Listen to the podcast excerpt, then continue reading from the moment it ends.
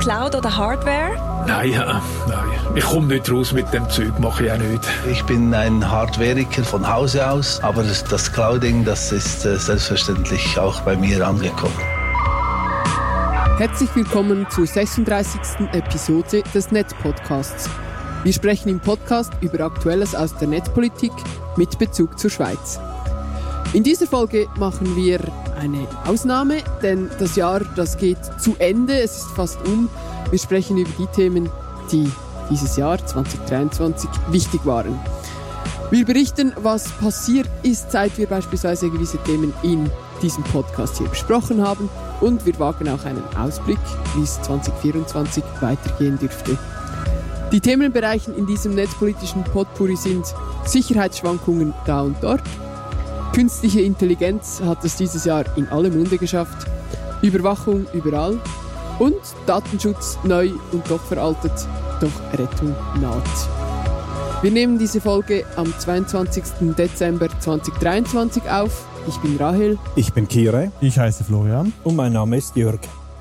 Dann springen wir gleich zu den Rückmeldungen. Wir haben wiederum einige Rückmeldungen erhalten. Vielen Dank hierzu. Ähm, Joel hat sich per E-Mail gemeldet und zwar zum Thema EID, da wir, bei dem wir den Gesetzesentwurf in der letzten Folge besprochen haben. Und er schreibt, dass gemäß seinem Verständnis beim Gesetzesentwurf nun der Bund als Herausgeber für die EID verantwortlich sei und entsprechend auch für die Schaffung des Ökosystems, also zum Beispiel der äh, zur Verfügungstellung der Wallet-App und er fragt sich dann, äh, wie es denn nun aussieht mit anderen Diensten, wie beispielsweise der digitalen Signatur, ob diese Dienstleistungen weiterhin von Privaten erbracht werden und äh, durch die Idee des Bundes äh, letztlich Anführungsschlusszeichen nur die Identifizierung zum Erlangen einer elektronischen Signatur erleichtert wird. Und es ist ähm, nun tatsächlich so, dass ähm, der Bund äh, Software entwickelt für die Wallet-App und er auch die EID als digitalen Nachweis ausstellt. Es gibt aber auch weitere Nachweise, die in dieser App gespeichert werden können, beispielsweise einen Bibliotheksausweis. Ähm, und für den sind dann äh, private Firmen oder Organisationen dann ähm, zuständig. Und die EID dürfte dann auch Verwendung finden, um sich auf Portalen oder Diensten anmelden zu können um dann Dokumente mit einer digitalen Signatur versehen zu können, da dies ja mittlerweile meistens online gemacht wird und nicht mehr auf dem lokalen äh, Rechner oder auf der lokalen Infrastruktur. Vielen Dank für diese Frage. Ähm, wenn ihr Gedanken habt zu unseren Themen, dann schickt sie uns bitte gerne weiterhin, am besten über das Kontaktformular bei der jeweiligen Episode. Dann haben wir noch eine Hausmitteilung.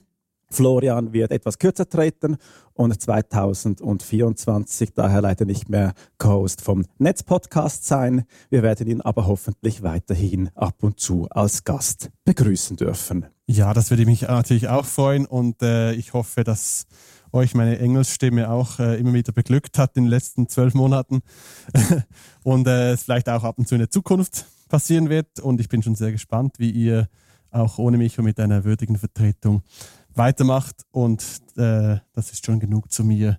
Ich würde sagen, wir legen los. Jörg, was hast du für uns vorbereitet? Herzlichen Dank. Ein erstes Thema, das im letzten Jahr, in diesem Jahr sehr viel von sich reden gemacht hat, ist die Sicherheit, Sicherheitsschwankungen. Und das ist ja ein, ein sehr breites Thema mit ganz verschiedenen Aspekten. Also, was vielleicht einen sich noch erinnern, als Zelensky via Videoschaltung sich eine Rede halten durfte im Nationalratssaal, wurde das von einigen zum Anlass genommen, eine größere DDoS-Attacke auf die Schweiz oder zumindest auf das Admin-Netz zu fahren. Ähm, hat streckenweise funktioniert, dass gewisse die Webseite mal nicht erreichbar war, äh, vielleicht ein bisschen weniger Traffic äh, abarbeiten konnte. Was noch witzig war, genau dann, wo der Angriff am stärksten war, waren die meisten Ratsmitglieder auf ihren Ausflügen. Also das heißt, die haben es nicht bemerkt. Äh, der Bund hat dann reagiert, so klassisch zuerst mal alles, äh, alle Anfragen äh, abwehren, dann mal gezielt die aus dem Ausland, versuchte das dann einzugrenzen. Aber ja, das war einer der bekannteren Angriffe, die es in der Schweiz gab. Jetzt wohlgemerkt, IDOS ist jetzt nicht unbedingt sophisticated, das ist so mehr eine so, ja, man überlastet mal eine Überflutung ohne groß viel Intelligenz dahinter. Wir müssen aber auch sagen, es gab andere Angriffe, die wesentlich raffinierter waren, besser geplant und ausgeführt. Da im Fokus stand die Firma Explain ein Sicherheitsdienstanbieter für die Schweiz oder auch andere IT-Produkte, für den Bund, aber auch für einige Kantone.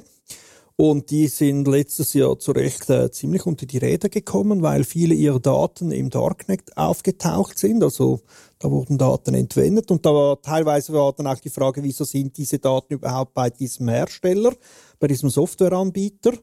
Also typischerweise sollten die ja die Software entwickeln und nicht die Daten hosten. Also das kann man ja sehr gut voneinander trennen. Das wurde hier nicht überall gleich gemacht. Wir hatten dann noch Vorfälle der Berner Polizei, es ging gleich Personaldaten, wurden gehackt. Bei dem Basler war es mehr das Schuldepartement.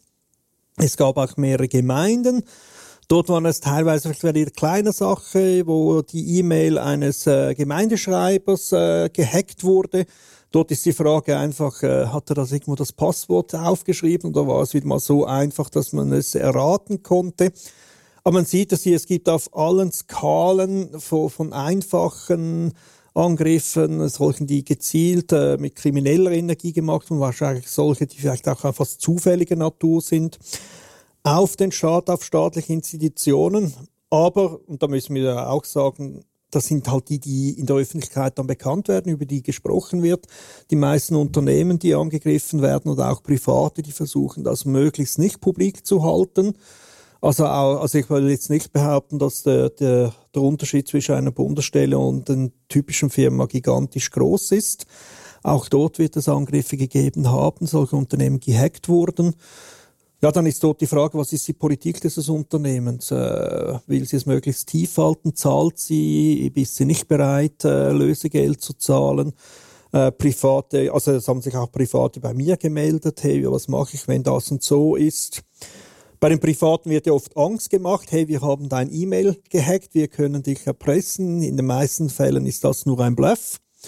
Also so die klassischen, wir haben dich gefilmt, wie du bei der Videokamera diese und diese Webseite besuchst haben, das sind in der Regel alles Bluffs. Aber eben, es gibt die ganze Breite. Und da ist natürlich schon die Frage, wie werden wir damit umgehen? Also es nimmt eher zu und die Frage ist für mich ein bisschen, lernen die verschiedenen Institutionen, private Unternehmen, aber auch öffentliche Betriebe schneller damit umzugehen, als die Angreifer neue Taktiken ausarbeiten. Also die sind extrem professionell unterwegs. Jetzt, äh, wie, wie schätzt ihr das ein? Wer, wer ist der am Aufholen oder am noch mehr Vorsprung äh, herausholen? Ja, es ist interessant. Das Thema beschäftigt uns ja jetzt eine, seit wir, seit wir äh, Podcast-Folgen machen. Also wir haben die nationalen Cyberwochen haben wir irgendwie vor zwei Jahren ähm, ausgerufen, in einer unserer ersten Folgen, als wir schon mal eine Häufung von äh, Sicherheitsvorfällen hatten. Und wir haben, ich mag mich erinnern, auch im letzten Rückblick auch darüber gesprochen und gesagt, dass uns das jetzt im 2023 weiter beschäftigen wird. Und es hatte dann, wie du es jetzt äh, gerade erklärt hast, hatte dann deutlich an Fahrt aufgenommen, weil jetzt eben auch die größeren Fälle eigentlich bekannt geworden sind. Aber ganz ehrlich, ich glaube nicht, dass es, dass es besser wird, dass es auch jetzt im nächsten Jahr tatsächlich besser wird, weil die Rahmenbedingungen verändern sich ja nicht wirklich. Also wir haben ja auch über das Informationssicherheitsgesetz diskutiert, das ISG, das wird jetzt äh, ein paar Maßnahmen drin haben, wie, wie irgendwie die, die Meldepflicht bei Sicherheitsvorfällen Lösungen für Betreiberinnen von kritischer Infrastruktur. Das war es dann aber auch. Also viel hat man sich jetzt da irgendwie nicht überlegt, was man tatsächlich machen könnte. Also man weiß dann etwas besser Bescheid, was, was im Feld so passiert. Aber es gibt weder eine Meldepflicht für allgemeine Unternehmungen, noch eben irgendwie solche Mechanismen wie verpflichtende Mindest Mindestsicherheitsstandards oder dann eben auch gewisse ähm, Haftungen, wenn, wenn äh, Vorfälle passieren etc. Und von daher glaube ich nicht, dass sich, dass sich irgendwie groß was ändern wird. Und du hast es ja auch angetönt, angetönt, dann, dann gibt es vielleicht irgendwo eine Verbesserung in der Technik, aber dann, dann gibt es auch eine Entwicklung auf der anderen Seite und dann, dann ist das wieder irgendwie ausgehebelt. Also ich, ich, bin, ich bin nicht guter Dinge und, und leider haben wir es jetzt auch verpasst, mit dem, mit dem ISG wirklich einen Sprung zu machen. Und das heißt jetzt, es wird in den nächsten Jahren wird sich, wird sich in der Schweiz an den gesetzlichen Rahmenbedingungen mindestens nichts ändern. Und für die Unternehmen kostet es ja einfach hauptsächlich mal. Und es ist eine Investition, die man natürlich eigentlich in, eigentlich in die Zukunft machen sollte, aber die meisten machen machen es halt eben nicht und lassen es darauf ankommen. Ich bin nicht so sicher, ich glaube, ich habe das Gefühl, dass äh, bei den Unternehmen oder in der, in der Gesellschaft allgemein das Thema schon viel mehr angekommen ist, als ich kann mich noch erinnern, vor zwei oder drei Jahren war das wirklich ein, ein Kampf, dass quasi Sicherheitsdienstleistungen ähm, überhaupt irgendwie als, als relevant angesehen wurden. Und heute mit solchen, auch mit solchen großen Fällen, merkt man vielleicht schon so ein bisschen, ah, ich habe vielleicht ein Unternehmen mit ein paar Millionen Umsatz, ich sollte mich vielleicht mal ein bisschen um dieses Thema kümmern. Ich glaube, da ist schon ein bisschen angekommen und ich kann mir schon vorstellen, dass in den nächsten zwei Jahren, auch weil es nicht abbrechen wird, diese ganzen Angriffe, dass da zumindest auf der rein unternehmerischen Seite sich was ändern wird. Ja, aber auf der anderen Seite, weißt du, die Systeme, die werden ja auch immer komplexer. Also das heißt, selbst wenn du jetzt ein gewisses eine gewisse Anpassung, gewisse Sensibilität hast. Du hast noch Legacy-Systeme, die sind, die sind uralt und du müsstest ja eigentlich alles angehen. Ja, ich glaube, was ja ein, ein Hebel wäre, um die Problematik ein bisschen ganzheitlich anzugehen, wäre dieser Kulturwandel, den man anstreben muss, eigentlich, wenn man wirklich will, dass, dass äh, das noch höher rückt auf die Agenda, nämlich, dass es eben nicht ein etwas Schlimmes ist, ähm, sondern etwas Gutes zu sagen, wir wurden angegriffen, es ist so passiert, es hatte diese Folgen ähm, und dieses Wissen auch teilt. Also diesen Kulturwandel Richtung, es ist eine gemeinschaftliche Aufgabe und das Teilen von Wissen über solche Angriffe ist nicht etwas Peinliches, sondern etwas, was die gesamte Gesellschaft weiterbringt. Äh, leider hat man das mit dem ISG halt äh, nicht so wirklich konsequent angepackt. Also da hätte man, wie du es gesagt hast, Kire, hätte man mehr rausholen können, dass man mehr melden muss, dass man Schwachstellen melden muss. Ähm, ich hoffe nicht, dass es, äh, dass es diesen Kulturwandel erst gibt, wenn die also wenn auch wirklich mal noch ganz, ganz krasse Fälle auftreten, die wir jetzt in dieser Größenordnung noch nicht hatten.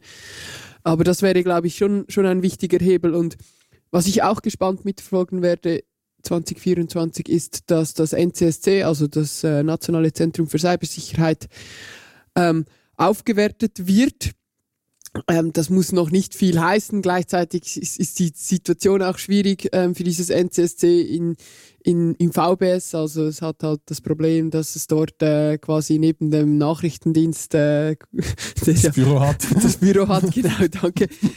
Aber das wäre ja schon äh, eigentlich eine, ein Ort, wo so etwas stattfinden müsste. Ja, hoffentlich teilen Sie nicht nur das Büro oder nur das Büro, nicht noch die Passwörter. Also was ich schon ein bisschen feststelle, also im Alltag, also es gibt immer mehr Dienste, die einen besseren Login äh, verlangen als noch früher. Also so wegen Zwei-Faktoren-Authentifizierung, das bringt das schon ein bisschen in die Köpfe der Leute. Was dafür hingegen, und das sieht man bei X-Plane, also bei diesem Debakel, als Auftraggeber wenn du nicht wirklich Expertenwissen in deiner Firma oder in deiner Bundesabteilung hast, ist es verdammt schwer zu überprüfen, ob der Dienstleister das auch halten kann, was er dir verspricht. Also dann deinen, wenn du deinen besten Mann schickst, das dir anzuhören und die erklären das in den besten Worten und den schönsten PowerPoint-Folien und du findest, ja doch, die haben ihre eigene Sicherheit im Griff und drei Monate später sind die Daten im Darknet. Also teilweise ist noch das Wissensgefälle zwischen Käufer und Anbieter von solchen Sicherheitssoftwaren so extrem groß, dass es extrem schwierig ist zu wissen, ob das überhaupt funktioniert. Was ich mich eben in diesem Zusammenhang eben noch frage, ist, dass ob große AnbieterInnen, also zum Beispiel Google, Amazon und so weiter, ob diese dadurch bevorteilt werden. Also dass mehr Leute dann sagen, hey, ich mache jetzt nicht mehr so eine Schweizer Lösung, weil da weiß ich nicht genau, ich gebe es einfach Google, weil dort habe ich so viele Ressourcen drin, die für die Sicherheit sorgen. Das frage ich mich, ob das dann vielleicht einen, einen gewissen Konzentrations, also eine gewisse Konzentration bei den großen Firmen führen wird. Also vor allem bei, wenn du irgendwo einen Cloud-Anbieter suchst oder der die Rechenleistung zu, äh, anbietet, dann, dann siehst du diesen Trend absolut. Es hat eine durchaus gute Begründung, weil eben du hast gesagt, Rael, vorher, man muss untereinander reden, man muss voneinander lernen und natürlich einen Anbieter, einen Cloud-Anbieter, natürlich Erfahrung aus der ganzen Welt äh, nutzen kann. Da kann er sein Team schneller auf die neuesten Gefahren aufmerksam machen, weil er die sicher schon erlebt hat, als wenn das ein Anbieter für Liechtenstein oder für die Schweiz etc. macht. Äh, bei den expliziten Unternehmen, da habe ich das bis jetzt noch weniger gesehen. Aber was jetzt auch ein Trend ist, also bei uns, ich, eben, ich bin noch in politischen Opfikon aktiv, was jetzt aufkommt, ist, dass es man eine aktive Überwachung des eigenen Netzwerks macht. Also nicht nur einfach Firewalls und irgendwelche Regeln und selbst wenn die intelligent wären, aber wirklich ein Monitoring stattfindet, wo dann eine, ein fremdes Unternehmen das überwacht und sieht, hey, da haben wir jetzt plötzlich mehr Traffic auf diesen Knoten und auf diesen Rechner oder so in so großen Mengen. Das ist nicht Arbeit, das ist jemand, der jetzt die Daten abzügeln will und dann eben verkaufen will, dass der so eingreifen kann. Aber auch da, also das könnte jetzt eine, eine normale Gemeinde, ein normales KMU kann nie und nimmer dieses Fachwissen aufbauen. Oder auch wenn ja dort jemand in der IT arbeitet, da muss er ein bisschen alles können im IT-Bereich und nicht der Hochspezialist sein für Ransomware-Angriffe. Das wäre für ihn zu langweilig. Und dann haben wir natürlich noch den Fachkräftemangel. Der hilft natürlich auch nicht, äh, irgendwie die Security hochzufahren, wenn du die Leute, die das überhaupt beherrschen, schwer bis gar nicht findest. Ist noch interessant, du hast vorhin ja auch die, die ähm, Zwei-Faktor-Authentifizierung und, und, und die Logins angesprochen. Ist gerade diese Woche ist eine Untersuchung veröffentlicht worden, wie viele Personen, das ist Privatpersonen, nicht Unternehmen, überhaupt äh, Passwortmanager und Zwei-Faktor-Authentifizierung verwenden und es ist erschreckend gering. Also Zwei-Faktor, da werden natürlich gewisse Leute gezwungen. Beim E-Banking etc., da kommst du ja gar nicht darum herum. Aber ähm, jetzt schon nur, ich glaube, es ist ein Viertel der Bevölkerung, die einen Passwortmanager hat und die restliche Bevölkerung schreibt es sich noch irgendwie in einen Textfile, in einen Excel oder auf Papier. Oder, oder hat, hat nur eins. Oder hat, oder hat nur eins, genau. Ähm, und, und, und Zwei-Faktor ähm, ist dann nochmals geringer. Ähm, und das sind dann wahrscheinlich doch tatsächlich auch noch die, die eben, die eigentlich wissen, aha, ich habe es ja bei der Bank, das ist zwei Faktor, aber sich jetzt wahrscheinlich auch nicht aktiv dafür einsetzen auf anderen Portalen, wenn es da die Möglichkeiten gibt, zusätzlich noch Zwei-Faktor-Authentifizierung zu machen, dann das auch wirklich einschalten. Also das ist dann da auch, auch nochmals ein Zeichen von der Sensibilisierung, dass sie eigentlich auch 2023 noch nicht wirklich ähm, angekommen ist und da ist, ähm, wo, sie, wo sie sein sollte. Und noch ein Punkt, der mir aufgefallen ist, wegen dem NCSC gab es auch letzthin irgendeinen Artikel, wo dann auch die Forderung drin war von, den, von, von, von einem Unternehmen, das da auch äh, konkret angesprochen war, da, wo, wo dann eigentlich die Aussage war, ja eben eigentlich, der, der, der Staat muss uns besser vor krimineller Tätigkeit ähm, online schützen, also eigentlich eine Aufgabe das für das NCSC zum Beispiel sieht, wo man eigentlich ganz klar sagen kann, natürlich kann das NCSC in gewissen Punkten ähm, unterstützen, aber am Ende des Tages muss die Unternehmen, müssen die Organisationen, müssen die Privatpersonen gucken, dass ihre digitale Türe geschlossen ist. Also das ist, das ist eigentlich keine staatliche Aufgabe. Ja, also meine Haustür wird ja auch nicht vom Staat geprüft, ob das Schloss sauber eingestellt ist und der Schlüssel gut funktioniert. Also aber der Staat patrouilliert ab und zu vor deiner Haustüre durch, oder? Ja, aber das, Rahel hat das richtig gesagt, es muss hier ein Spirit der Zusammenarbeit kommen. Was ich auch noch finde, ist, ähm, wir werden in ein paar Jahren, das wird noch nicht 2024 sein, aber ähm, danach gibt es dieses äh, große EID-Projekt. Das war ja auch mehrfach jetzt Thema hier im Podcast. Und aus meiner Sicht ist halt schon klar, jetzt gibt man jeder einzelnen Person in der Schweiz gibt man diese EID in die Hand oder in die Tastatur und da müsste eigentlich schon ein großes Sensibilisierungs- und Präventionsprogramm auch mit dabei sein, wenn man jetzt dann wirklich diese EID, wo ja die harten Identitätsdaten dann drin sind und geteilt werden müssen, da müsste eigentlich schon auch etwas ähm, in die Breite der Bevölkerung gehen bezüglich Prävention und Sensibilisierung. Dann fragen wir doch beim NCSC oder beim Bund an, ob wir unseren Podcast ein bisschen fördern lassen können, weil wir sprechen diese Themen an. Also macht Zwei-Faktor-Authentifizierung, benutzt Passwortmanager etc. etc. Also wir werden, wir werden pitchen beim Bund, dass wir den Auftrag erhalten für den Präventionsauftrag bei der EID. ja, dann, dann ist dieser Podcast safe, dann können wir uns mal ein Weihnachtsessen leisten. Sponsored by Swiss Federation, müssen wir dann sagen. Hier so, zum Abschluss noch äh, auch zwei gute Nachrichten, auch jetzt hier wieder vom Bund, äh, Thema Bounty-Programme, um die Sicherheit von Software zu gewährleisten oder zu erhöhen, weil gewährleisten kannst du nie, sie nie absolut. Und auch ethisches Hacking, also wo es darum geht, äh, ja, es gibt Hacker, die Spaß haben am Hacken, aber nicht aus krimineller Energie, sondern wirklich, weil sie es wollen können oder ja, aus Neugier, aus, aus sportlichem Interesse und dann ihr Wissen aber oder das, was sie erfahren, auch den Leuten zur Verfügung stellen. Das sind zwei Bereiche, die man vor ein paar Jahren, wenn man da einen, jemand in der öffentlichen Hand gefragt haben, die fanden, was soll das, äh, sieht seltsam aus, man hat sich nur auf kommerzielle Firmen verlassen und das ändert sich im Moment. Also der Bund hat jetzt einen Bericht herausgegeben zum Thema ethisches Hacking, äh, sehr spannend, wo er den Wert darin sieht, dass das etwas Positives ist. Es kann sicher nicht andere Sachen komplett ersetzen. Und auch Bounty-Programme werden immer öfters eingesetzt. Also da merkt man ein bisschen ein Philosophiewechsel. Das ist doch immerhin etwas Positives. Äh, dann gehen wir weiter. Die natürliche Intelligenz, sich gegen Angriffe zu wehren, die haben wir jetzt angesprochen. Jetzt gehen wir zur, zur künstlichen Intelligenz. Ja, ich glaube, wir können diesen Jahresrückblick nicht machen, ohne eben dieses Thema anzusprechen.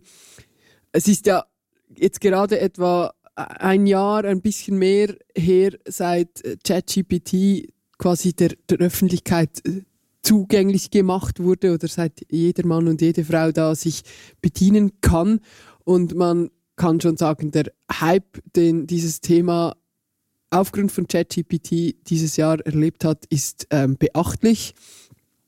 Es gibt, glaube ich, kaum eine Technologie, ähm, die jetzt in dieser Form so schnell eine solche große Verbreitung erreicht hat, wie eben äh, diese Sprach-KI. Äh, äh, in welcher Form auch immer.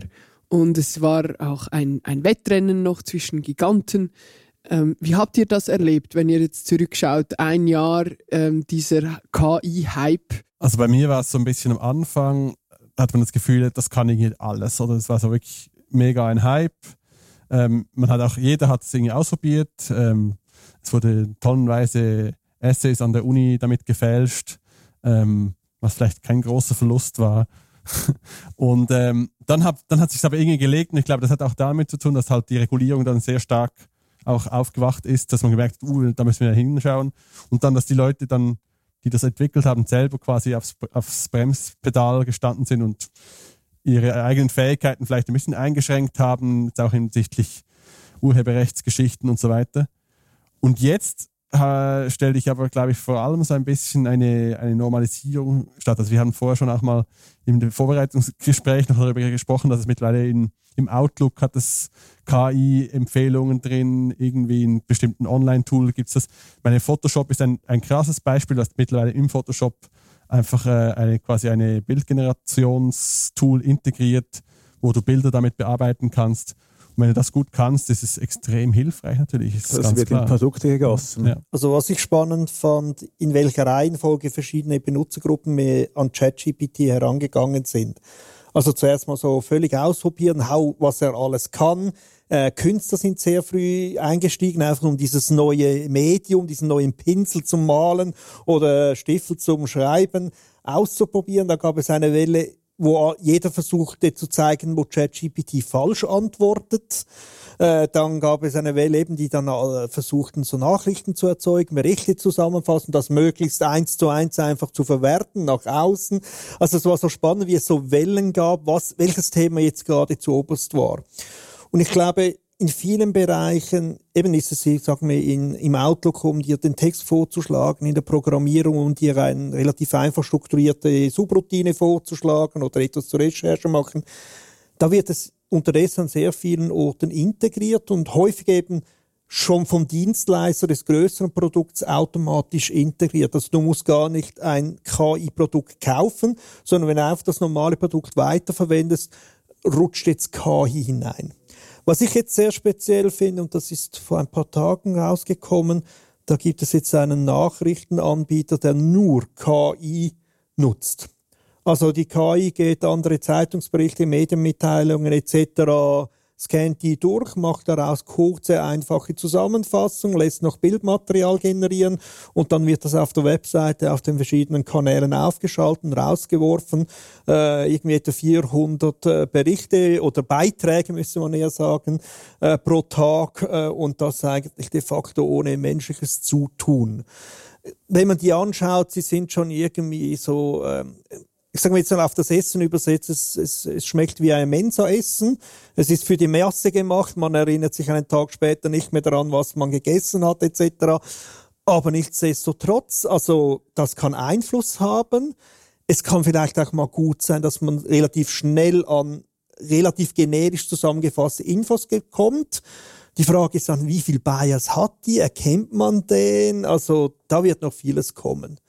Und den größten Einfluss sehe ich im Moment auch äh, beim Generieren von Bildern, vor allem wenn sie irgendwelche Texte oder Videos unterstützen sollen.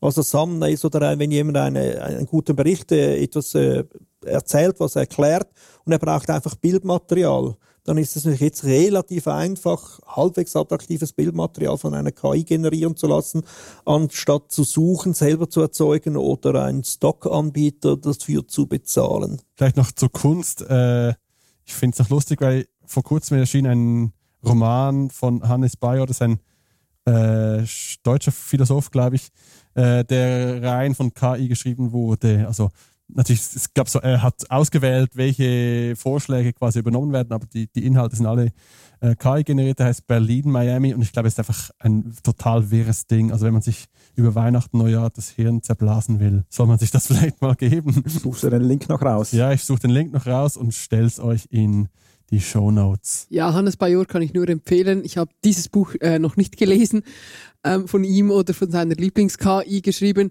aber er ist sicher ähm, ein sehr spannender Medienphilosoph und Wissenschaftler, den es zu ähm, beobachten gilt, jetzt gerade in diesen Fragen. Ja, es ist äh, spannend jetzt auch, was ihr gesagt habt, äh, auf ganz verschiedenen Ebenen. Auch die Bildgenerierung wurde jetzt von euch erwähnt. Ähm, das ist sicher nochmal ein wirkmächtigeres äh, Medium, auch weil man lernt ja in der fünften und sechsten Klasse Textverständnis und das kritische Hinterfragen von Texten.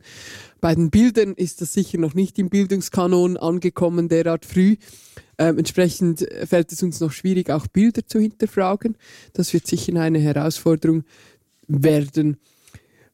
Jetzt, wir haben auch in der letzten Folge dieses Podcasts ja beispielsweise über OpenAI gesprochen, über diese Macht, die diese Firma dank ChatGPT auch erreicht hat, um die, die Viren auch ähm, die dann plötzlich entstanden. Also plötzlich wird hier das halbe, die halbe technologische Zukunft verhandelt, wenn Sam Altman, der CEO von OpenAI, überlegt, äh, ob er zu Microsoft geht oder nicht.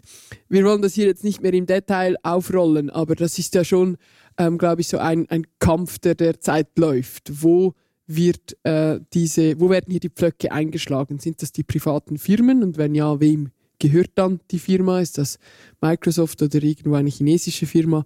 Oder wo äh, können da auch vielleicht staatliche Institutionen oder wissenschaftliche Institutionen ähm, hier noch mitspielen?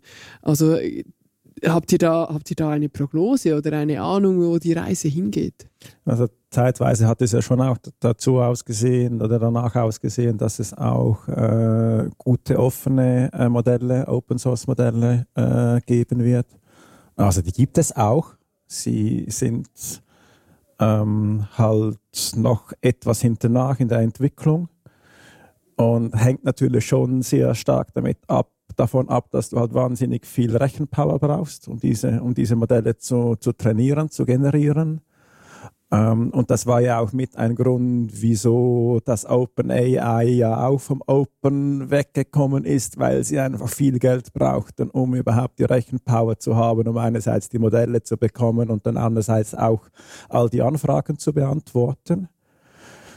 Und von daher, und, und da, aber das war ja auch mit, unter der Grund, wieso dass es vor einem Jahr oder im letzten Jahr nicht diesen, diesen, diesen Sprung gab weil, weil die Hardware hat's gerockt. Also das, das war das, was, was, was halt plötzlich die, die Möglichkeiten geschaffen hat. Und, und grundsätzlich wird es, also potenziell wird es auch gute Open Source Modelle geben. Die Frage ist halt, wie, wie werden diese finanziert? Wie, wie, wie kommen wir dahin, dass die eben eigentlich mit öffentlichen Geldern ähm, äh, bezahlt werden und, und dann den, den, der Wissenschaft, den Menschen, der Bevölkerung, der Gesellschaft zur Verfügung stehen. Ja, das ist eine große Problematik. Immer so einen Softwareanbieter wie Microsoft, der kann ein All-Inklusiv-Paket machen und da gehört für ihn einfach KI dazu. Das wird in den Gesamtkosten eingerechnet. Und wenn du jetzt mehr mit Open Source arbeitest, dann hast du viele eher viele Dienstleistungen und Produkte von ganz verschiedenen Herstellern, der jeder für sich selber seine Löhne zahlen muss und sich dann überlegen muss, auf welchem, aus welchem Modell her bekommt er sein Geld. Sind das Spenden, sind das Stiftungen, sind das äh, Flatrate-Fees oder sind das tatsächlich Benutzung, also Kosten, die auflaufen? Äh, da, da ist die Gefahr schon groß, dass das sehr ungleich sein wird und dann wieder mal äh, die Tendenz zu einem Quasi-Monopol oder vielleicht drei Anbieter, die den Markt dominieren. Und die großen Unterschiede werden sein, welcher ist in welchem Staat erlaubt als Anbieter. Also ich nehme an, China wird den Zugriff zu äh, ChatGPT, OpenAI, AI äh, ganz anders regeln als Amerika. Also das wird, das wird keine einfache Sache. Aber es ist natürlich auch ein bisschen ein Problem vom Internet. Also wenn du solche Open-Source-Programme fördern willst, was ich auch mache, dann musst du dir überlegen, wie finanzieren die dich. Also ich mache jeweils zwischen Weihnachten und Neujahr, irgendwo mal einen Tag, wo ich mir überlege, wem ich was spende. Und da gehen bei mir Open-Source-Organisationen dann überlegen, welche Produkte nutze ich und anstatt denen im Voraus eine Gebühr zu zahlen, sagen, hey, das habe ich viel genutzt und jetzt zahle ich denen etwas. Aber ich bin mir bewusst, das kann sich auch nicht jeder leisten. Also und das ist eine Schwierigkeit und da ist es natürlich schön, wenn Microsoft alles einbaut, ohne dich überhaupt zu fragen, ohne überhaupt etwas dafür zu verlangen. Wups, ich bin intelligent. Ja, die, die geopolitische Diskussion, die du auch jetzt angesprochen hast, Jörg, die finde ich tatsächlich auch, ähm, ich glaube, die wird uns noch beschäftigen im Bereich KI, aber auch in, in ganz anderen Bereichen weil da die, die Hebel, die dieser, mit dieser Technologie einhergehen, natürlich ähm, kann ich mir nicht vorstellen, dass irgendein amerikanischer Präsident will, dass, dass in chinesischen Händen plötzlich die bessere KI zum Einsatz kommt als in amerikanischen. Äh, das werden wir sicher beobachten. Jetzt, was wir aber auch genau beobachten, ist die Regulierungsfrage ähm, die wurde ja von verschiedenen Seiten aufgeworfen, auch von großen Unternehmen selbst. Wir erinnern uns an diese verschiedenen Appelle oder Warnungen, die hier auch ähm, aus der Wissenschaft, aber auch von den Unternehmen gekommen sind. Da vielen Begriffe wie äh, Desinformation, Arbeitsplatzverluste, die äh, hier die Gesellschaft umflügen könnten gleich das ganze Ersetzen des Menschen durch KI oder auch einfach der Kontrollverlust, also dass die Menschheit schließlich die Kontrolle über diese Maschinen ähm, verliert. Das äh, steht natürlich im Gegensatz dazu, dass man ja ähm, äh, sieht, dass diese momentan Maschinen nicht, dass diese nicht sehr intelligent sind. Aber da wird trotzdem sehr dystopisch argumentiert auch etwas, etwas scheinheilig, muss man sagen. Also der Kontrollverlust der Menschheit ist jetzt noch nicht gerade vor der Tür. Und trotzdem äh, werden dann in solchen Appellen diejenigen Probleme, die direkt schon vor der Tür sind oder schon in die Tür getreten sind, die werden ähm, großzügig ignoriert. Äh, ich möchte euch hier äh, den Artikel von Andreas Geppert, den er für die digitale Gesellschaft geschrieben hat, euch äh, ans Herz legen. Ihr findet den in den Show Notes. Er zeichnet das sehr gut nach. Er zeichnet nach, dass äh, das erste Problem halt beispielsweise das Bullshit-Generieren ist, also dieses Halluzinieren von Antworten, der, weil sie halt einfach auf Wahrscheinlichkeiten beruhen und nicht auf dem Verstehen des Sinnes eines Satzes, äh, jetzt bei Sprachmodellen zu sein, äh, beruhen. Er weist auch darauf hin, dass die Umweltkosten dieser äh, Technologien eigentlich kaum zur Sprache kommen, aber gigantisch sind. Wir haben jetzt gerade die Rechenmodelle angesprochen. Das ist ein, ein Rennen, das, äh, niemand, wo niemand die Umweltkosten einpreist. Die bekannten Probleme sind auch Biases in den Trainingsdaten und den Modellen. Also wir haben hier ein, eine, vereinfacht gesagt, eine Silicon Valley Community, die ihr Modell, ihr Lebensmodell, ihre Vorstellungen der Welt einfach in diese Systeme einprogrammiert. Desinformation ist auch äh, ein aktuelles Thema, das aber, obwohl man könnte, nicht wirklich angegangen wird, beispielsweise auf Social-Media-Plattformen und natürlich auch die biometrische Gesichtserkennung, die durch KI nochmal eine neue Dimension erhält, die könnte man eigentlich schon angehen. Ja, das sind äh, die Debatten, die wir um diese Regulierung führen. Was spannend ist, ist in diesem Dezember, also vor wenigen Tagen oder Wochen, wurde das erste äh, weltweit erste Regulierungsgesetz zu KI abgeschlossen, also nur äh, bezogen auf KI. Es gibt natürlich andere Regulierungen, die für KI sehr wohl zählen, aber die EU hat ihren AI-Act soweit mal ins Ziel gebracht. Das Fazit äh, ist sehr zwiespältig.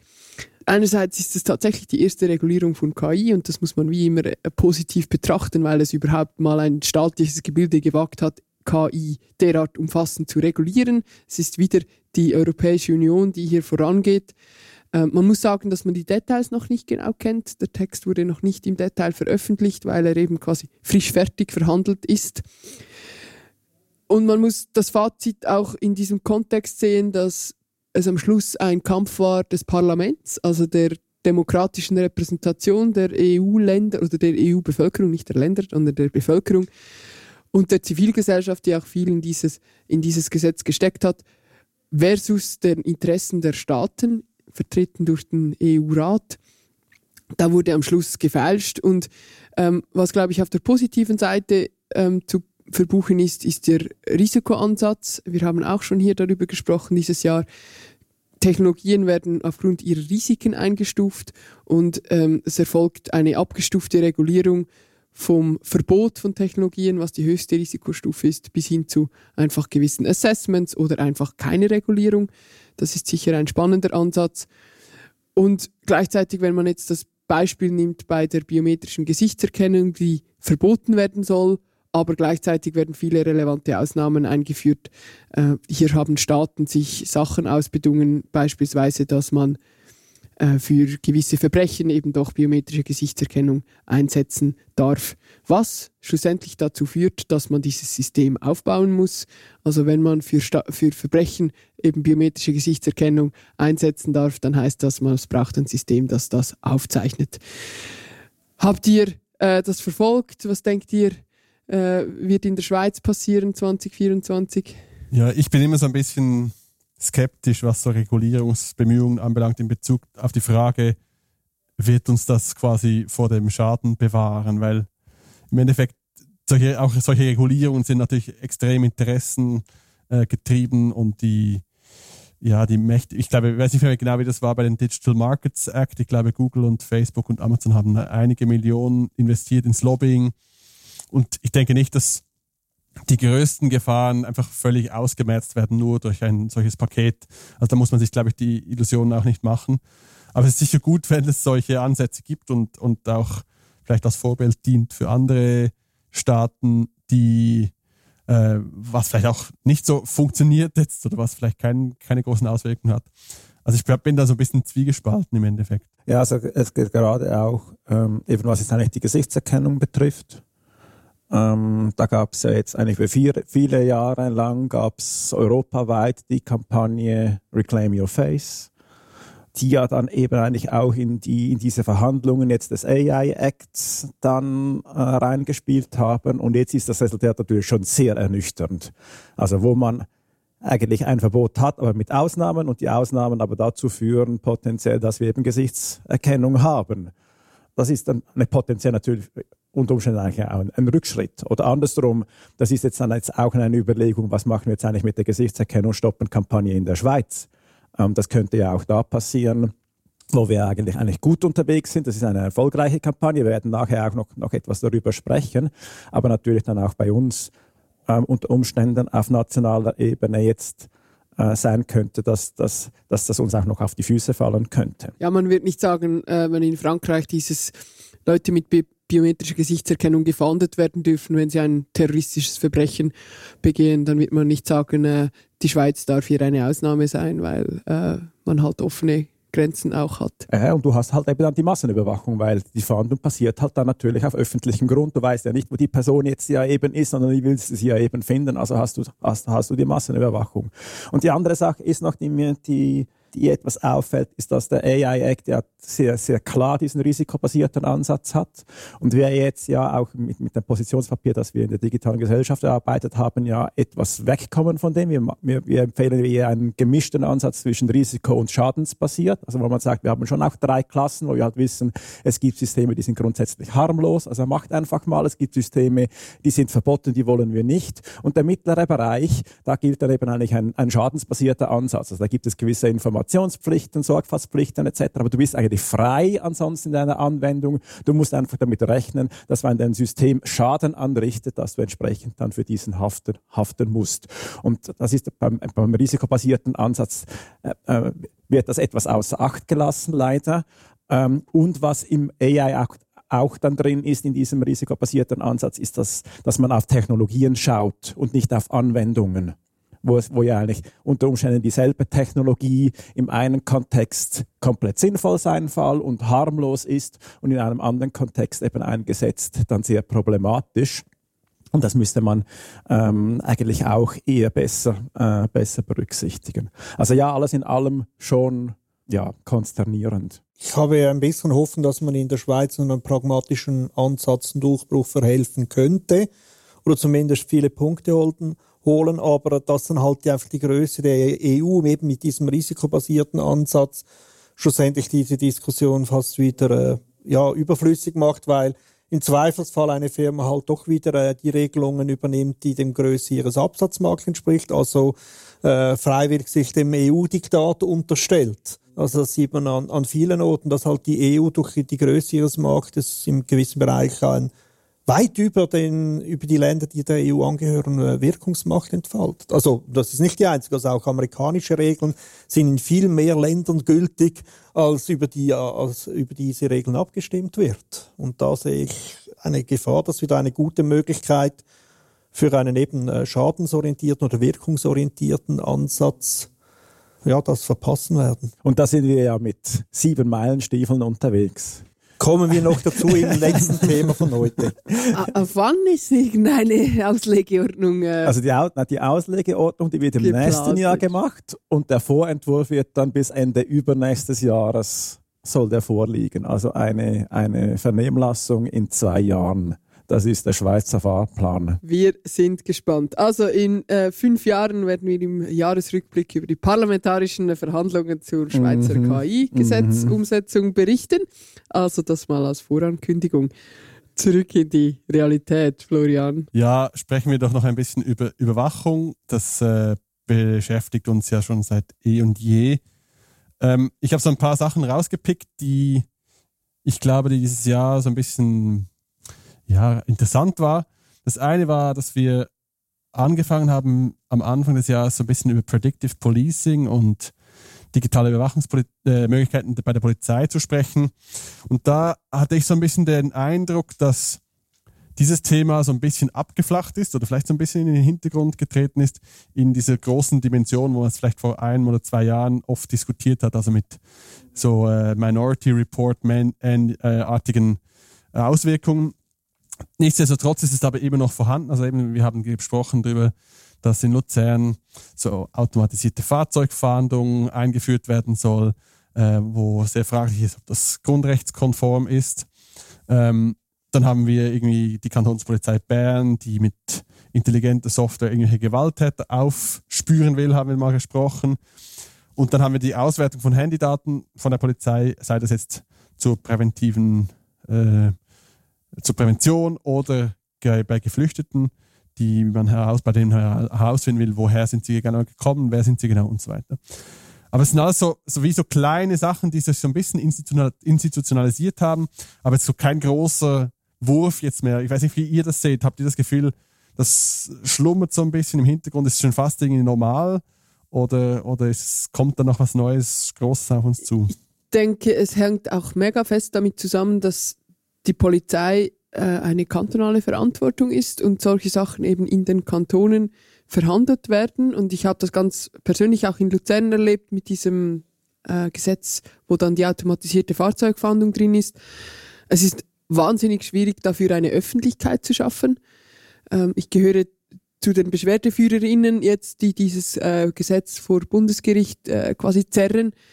Aber die mediale Berichterstattung darüber ist äh, minimal und das hängt halt mit der Situation zusammen, es hängt auch mit dem Wissensstand zusammen und dem Verständnis, was es heißt, solche digitalen Überwachungsmechanismen ähm, zu implementieren.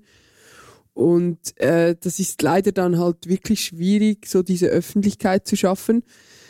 Ich könnte mir vorstellen, dass wenn es mal etwas gibt, was wirklich ähm, in, im nationalen medialen Raum ähm, dann verhandelt wird, dass es dann auch wieder mehr ins Zentrum rückt, weil es wäre dringend nötig, ja. Ich habe so ein bisschen den Eindruck, dass bei der Polizei so wahrscheinlich, ja, da kommt so ein neues Tool auf den Markt quasi, so, man geht so den Katalog durch und das tönt noch spannend und dann es ist eher so, dass man sehr, also es gibt ein Angebot, das kann man nutzen, aber halt sehr kleinräumig. Oder du hast eben einfach einmal eine Polizei in Zürich, die, die sich irgendwie ein neues Tool beschaffen will. Aber es gibt nicht so große Bögen, die irgendjemand geschlagen werden. Also ich glaube, das Thema ist in der politischen Szene viel bekannter als in der Öffentlichkeit.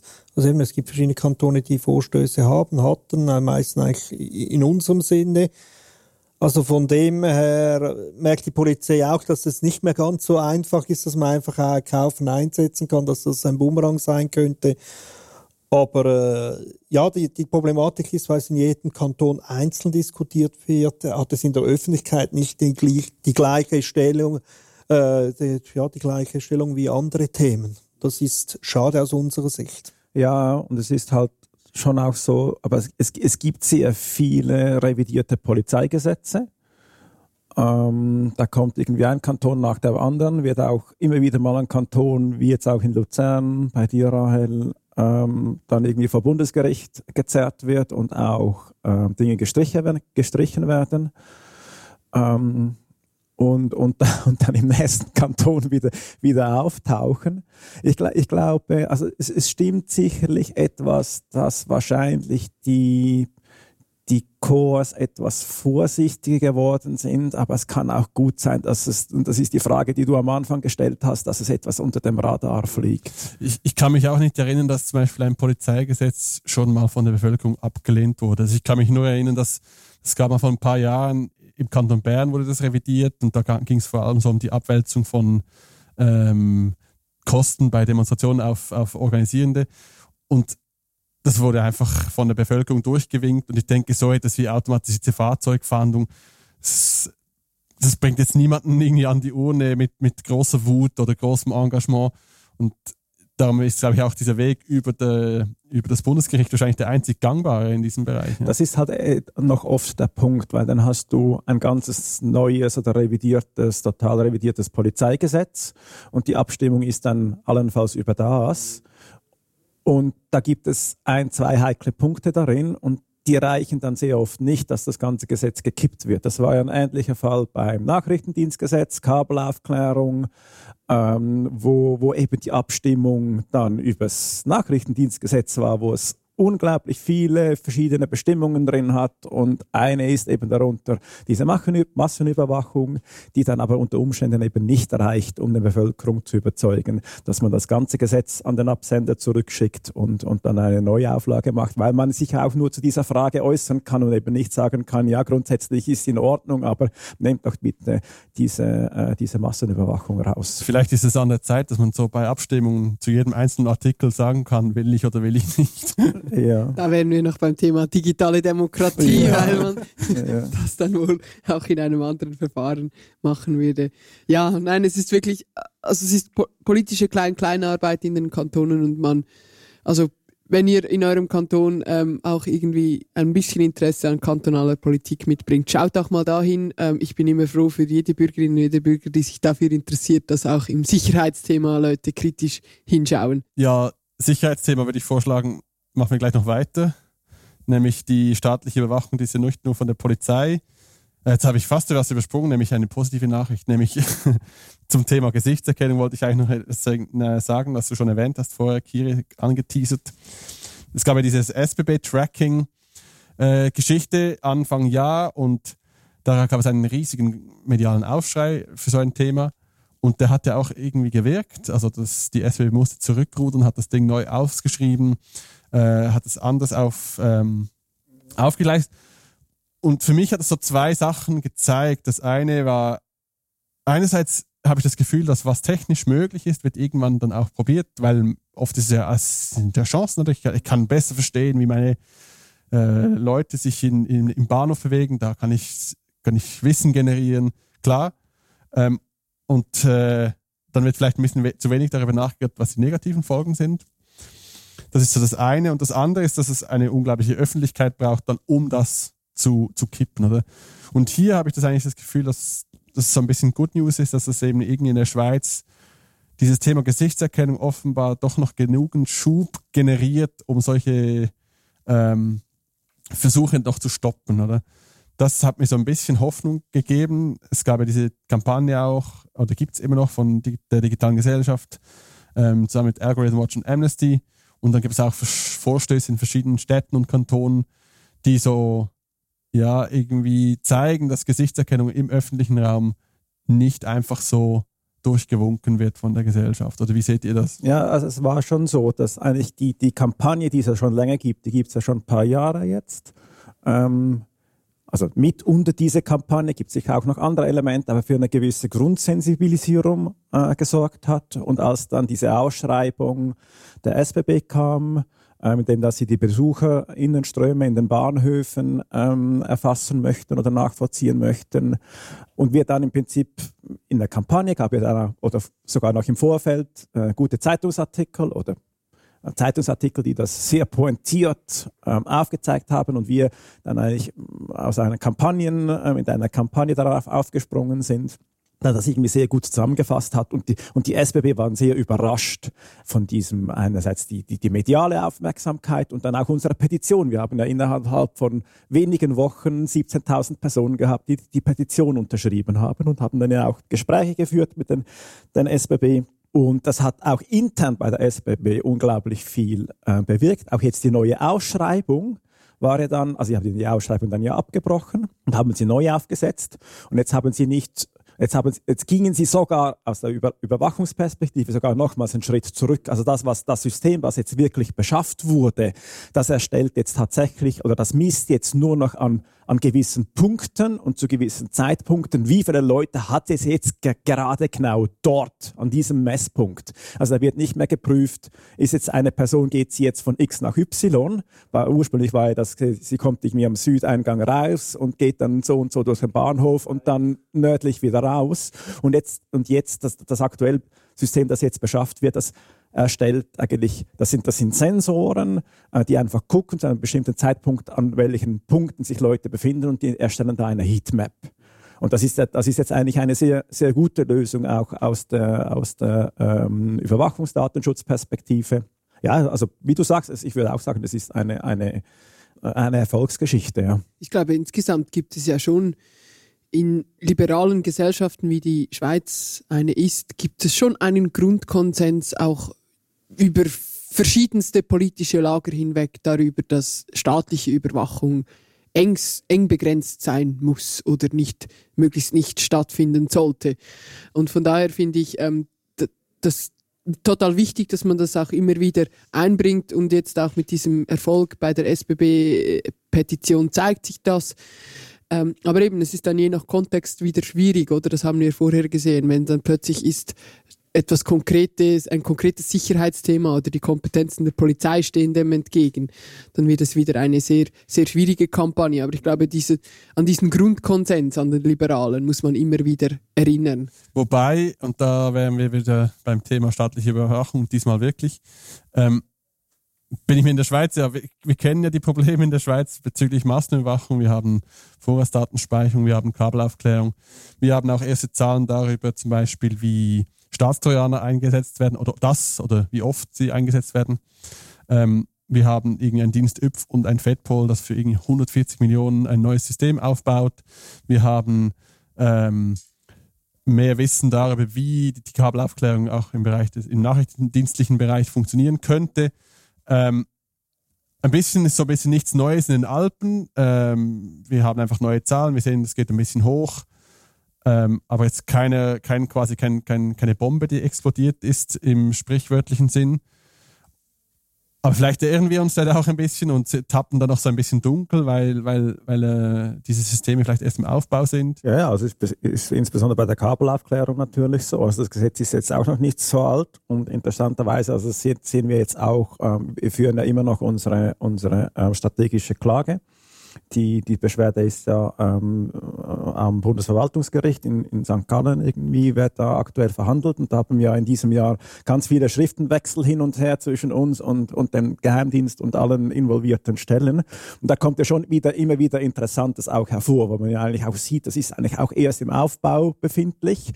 Und es wird sich da jetzt auch noch vom, vom Geheimdienst her herangetastet oder vom ZDO, das ist ja die militärische, das Zentrum für elektronische Operationen des Militärs, das ja eigentlich wirklich die Technik technische, das technische Anzapfen und die, und die Rasterung macht dass die sich eigentlich auch erst tatsächlich herantasten, an welchen Übergabenpunkten die Daten ausgeleitet werden und dann äh, entsprechend eben auch verarbeitet werden.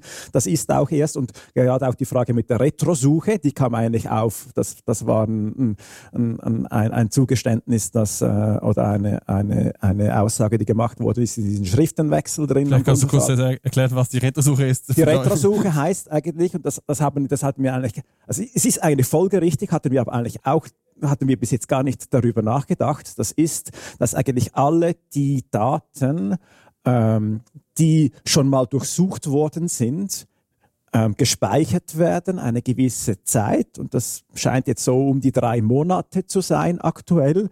Und zwar aus der Logik heraus, wenn wir jetzt einen Treffer haben und das in einem Connex steht, dass wir dann erst dann wissen, nach was wir noch suchen müssen, um dann weiteren Informationsgewinn haben zu können und dann müssen wir auf die Daten noch zugreifen können, die eine zum gleichen Zeitpunkt ähm, auch übertragen worden sind, sonst würde sich eine Spur verlieren. Und das heißt aber eigentlich im Umkehrschluss, der komplette Traffic, der eben gerastet wird, da wo die die, die Stecknadel in diesem großen Heuhaufen gesucht wird. Also der Heuhaufen wird eben nicht nur, durch, nicht nur durchsucht, sondern jeder Status zu jedem Zeitpunkt wird eigentlich für, für drei Monate festgehalten, dass man, dass man diesen nochmals durchsuchen könnte, um, um die Nachbarnadel eben, eben auch auffinden zu können. Und das ist, das ist schon noch krass, ist, ist aus der Logik vom Geheimdienst nachvollziehbar,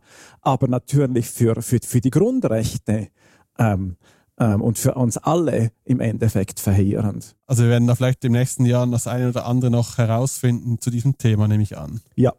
Das war eine eindeutige Antwort. ähm, vielleicht noch ganz kurz, bevor wir dann äh, zum letzten Thema übergehen. Ich habe in diesem Jahr auch wieder vermehrt so das Thema Staatstrojaner noch auf dem Radar gehabt, nicht nur in der Schweiz, sondern international. Also die Fälle mit Pegasus oder auch die Predator-Files. Ähm, die sehr prominent waren. Ich habe jetzt da nicht mehr neu, viel Neues dazu zu sagen. Ich weiß nicht, habt ihr dazu noch, habt ihr eine Prognose, wie das weitergehen könnte, ob das auch vielleicht einen größeren Backlash jetzt geben kann, weil man merkt, wie ein, also wie, wie stark das auch in, in die Persönlichkeit eindringt, solche Tools, oder habt ihr das Gefühl, dass es einfach Business as usual ist mittlerweile? Also jetzt vor allem gewisse Staaten international, was mit welcher Nonchalance die Tools einsetzen, vor allem dann auch im Ausland oder so. Ähm, ich kann mir vorstellen, so ein paar kleinere, mittelgroße Staaten, die werden schön sagen, nein, mir macht da nichts Böses und das kann man denen vielleicht auch sogar fast glauben oder großmehrheitlich, aber die großen Player werden das relativ opportunistisch einsetzen im, in den nächsten Jahren. Ja, ich finde, man sieht es nur schon daran, dass Pegasus wird den meisten in der politisch interessierten Menschen vielleicht noch so, ah, da war ja irgendwas, aber Predator Files, da wird es dann schon schwierig. Also das war ja ein relativ kurzer und verhältnismäßig kleiner äh, medialer Aufschrei und das deutet wie darauf hin, dass man ähm, keinen großen, also da, da wurden wohl keine großen äh, Leitplanken geändert äh, von den Staaten. Ja, ich würde vorschlagen, das Zollgesetz das uns auch begleitet hat im, in der Folge 29 zum Beispiel, verschieben wir definitiv aufs nächste Jahr, weil dann gibt es noch eine oder andere Möglichkeit, sich um diesen mit diesem Thema auseinanderzusetzen. Und gehen zu dir, Kire, und dem Datenschutz. Dann hätten wir noch ein letztes Thema, ja. Das äh, dreht sich dann rund um den Datenschutz. Äh, wir haben ja 2023 ein total revisiertes Datenschutzgesetz in der Schweiz bekommen. Es ist im September in Kraft getreten und das hat ähm, ein Gesetz abgelöst, das 1992 äh, verabschiedet worden ist. Also wir sind in der Moderne angekommen jetzt. Wir sind, ja, wir sind in der Moderne angekommen. Im 21. Jahrhundert angekommen. Ja, ja, es ist schon noch so. Also man muss sich, man muss sich vergegenwärtigen, ähm, dass irgendwie 1992 oder während den Debatten von, für dieses Gesetz, das im 92 verabschiedet worden ist. Die Vorarbeiten, die haben ja viel, viel früher begonnen, dass wir da noch in einer, in einer Zeit waren, da die, die Vernetzung der Computer noch keine Rolle gespielt haben. Also was sich reflektiert in diesem Gesetz, das ist EDV, also die elektronische Datenverarbeitung. Wir haben Computer, große Rechner, aber eigentlich noch nicht die Tatsache, dass wir alle vernetzt sind da haben wir jetzt eben dieses, dieses neue Gesetz in diesem Jahr bekommen.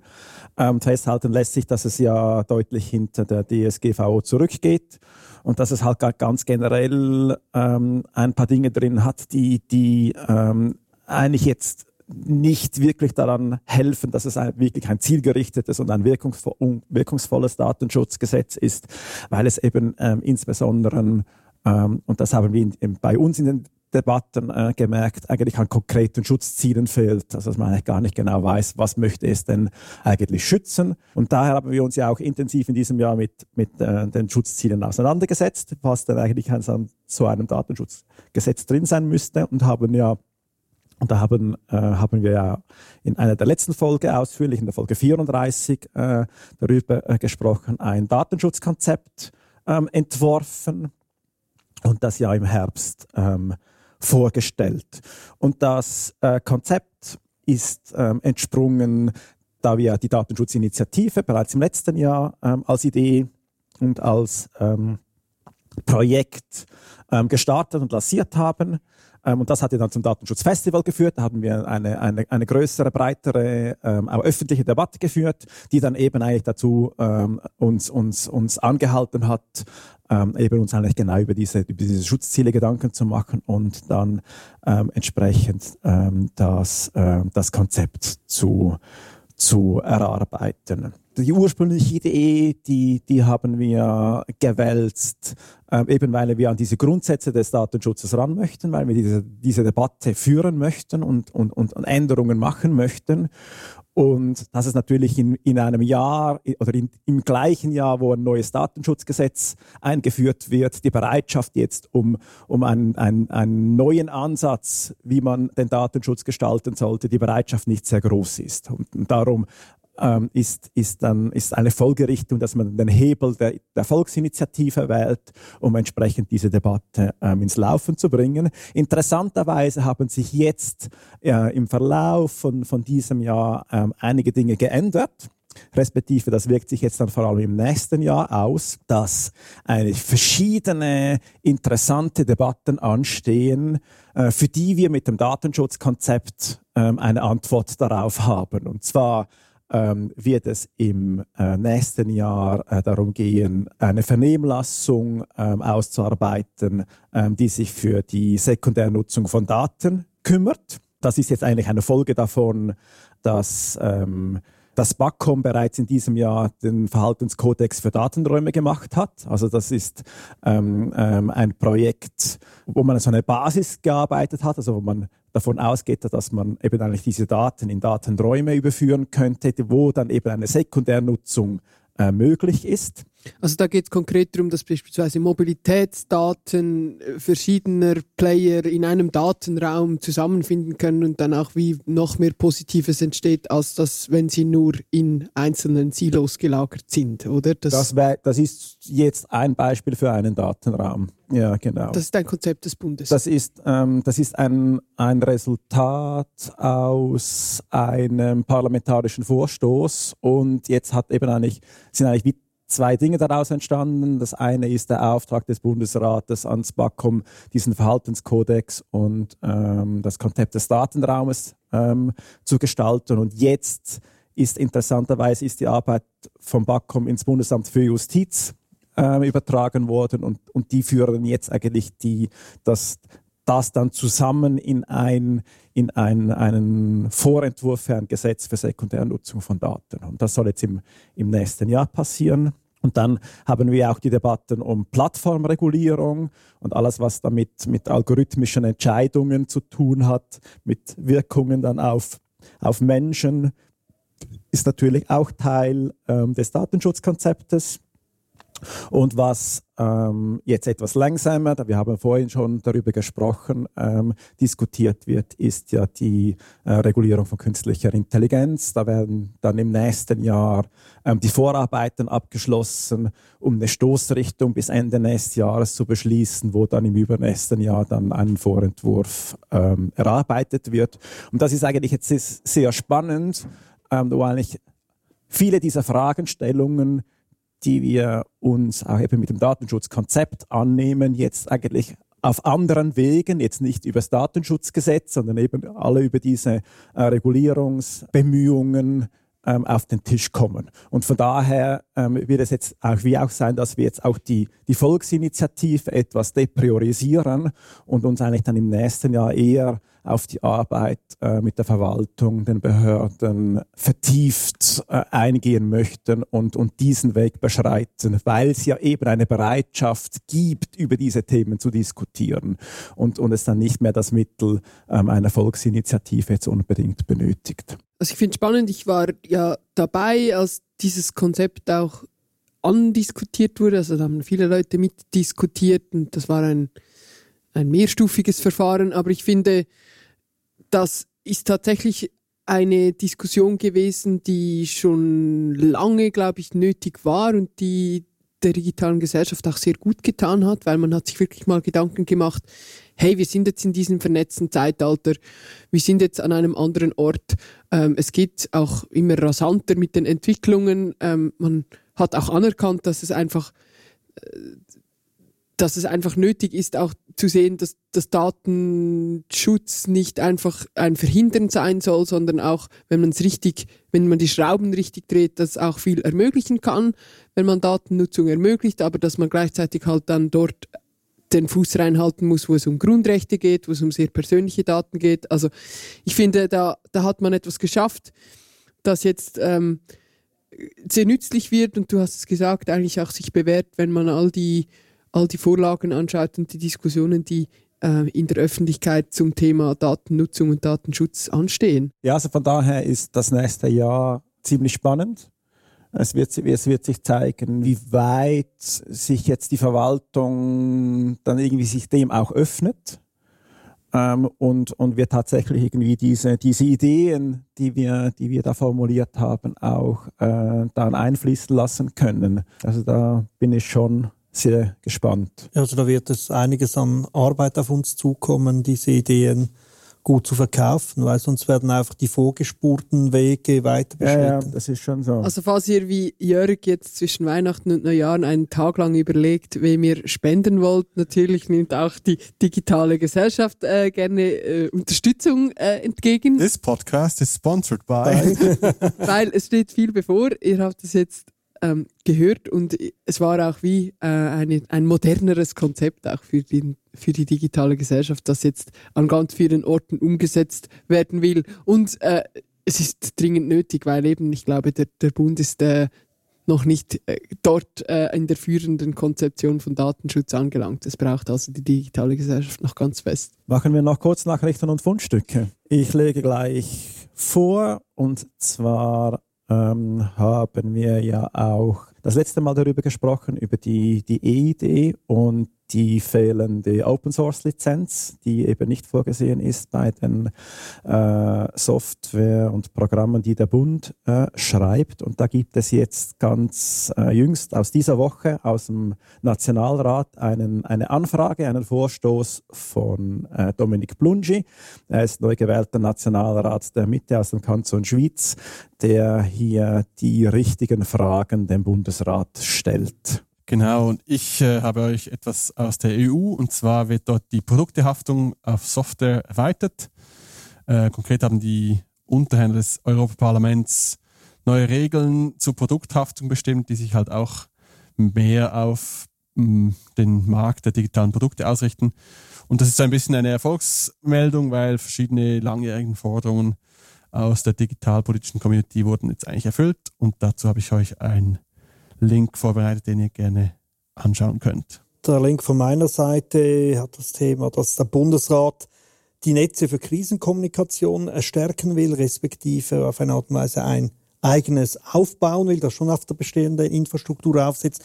Aber ja, die Ausfälle im Telefonnetz, im Mobilfunknetz in den letzten Zeiten äh, gefallen dem Bund gar nicht. Und vor allem für Krisen, also wenn irgendwo auch sonst Strom ausfällt, Umweltkatastrophen oder so ist, dann sollten vor allem die Blaulichtorganisationen auch weiterhin äh, einwandfrei miteinander kommunizieren können. Ja, und die Erfolgsmeldungen reißen nicht ab. Ich habe noch eine vierte Erfolgsmeldung. Äh, Anna Berse hat äh, nun ein, eigen, ein eigenes elektronisches Patientendossier eröffnet zum Ende seiner doch relativ langen Amtszeit als Gesundheitsminister. Die hört ja jetzt dann bald auf. Aber wie es natürlich ist, die Arbeit geht uns nicht aus. Äh, wir können uns noch nicht zurücklehnen, weil äh, gemäß Presseberichten verfügt seine Nachfolgerin Elisabeth Bobenschneider noch über kein elektronisches Patientendossier. Hat er sich das selber eröffnet oder ist das das Abschiedsgeschenk des BADs Dazu bräuchte es noch eine investigative Recherche unter der Bundeshauskuppel. Ja, wir nehmen Hinweise entgegen, wer da näher dran ist. Dann haben wir noch zwei Veranstaltungshinweise. Und zwar ähm, einerseits der Winterkongress der digitalen Gesellschaft. Der findet am Freitagabend am 1. und am Samstag, 2. März 2024, bereits zum siebten Mal statt. Äh, und zwar in Winterthur im Casino-Theater. Ähm, es stehen äh, wie üblich 30 Vorträge und Workshops auf dem Programm. Seit dieser Woche ist das Programm online. Tickets sind verfügbar. Sie kosten zwischen 35 und 45 Franken. Alle Details gibt es auf winterkongress.ch. Die Tickets sind beschränkt. Dann der zweite Hinweis ist für den Chaos Communication Kongress, der traditionellerweise jetzt zwar dreimal ausgefallen wegen Covid, aber ansonsten traditionellerweise zwischen Weihnachten und Neujahr äh, stattfindet. Er ist äh, in diesem Jahr äh, zurück in Hamburg. Ähm, die digitale Gesellschaft ist vor Ort. Wir haben ähm, einen eigenen Stand im Habitat Bits und Bäume, respektive bei About Freedom. Die sind äh, zusammengeschlossen. Und wir machen auch am Tag zwei ähm, einen Treffen zur Netzpolitik in der Schweiz um 16.30 Uhr im Saal D. Ihr findet dann die Informationen auch noch bei uns auf der Webseite und natürlich auch am Stand. Wir freuen uns auf einen Besuch. Damit sind wir am Ende dieser Folge. Wir danken fürs Zuhören und freuen uns, wenn ihr uns weiterempfällt. Tschüss und bis bald.